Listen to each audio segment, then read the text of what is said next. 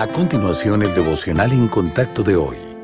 La lectura bíblica de hoy comienza en el versículo 18 de Efesios capítulo 1.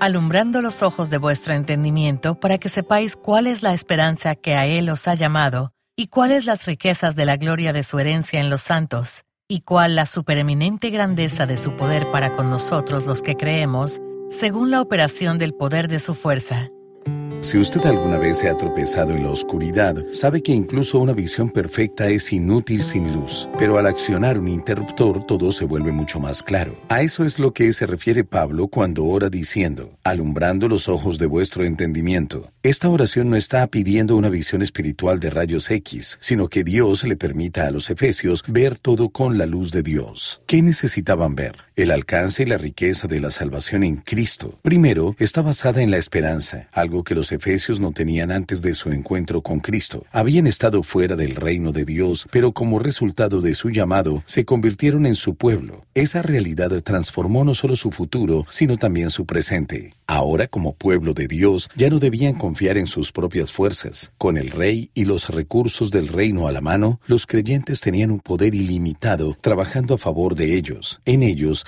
y a través de ellos. También es un buen recordatorio para nosotros. A pesar de la evidente oscuridad del mundo, podemos vivir en la luz, la esperanza y el poder de las buenas nuevas. Así que oremos como Pablo, por una perspectiva iluminada por el Evangelio.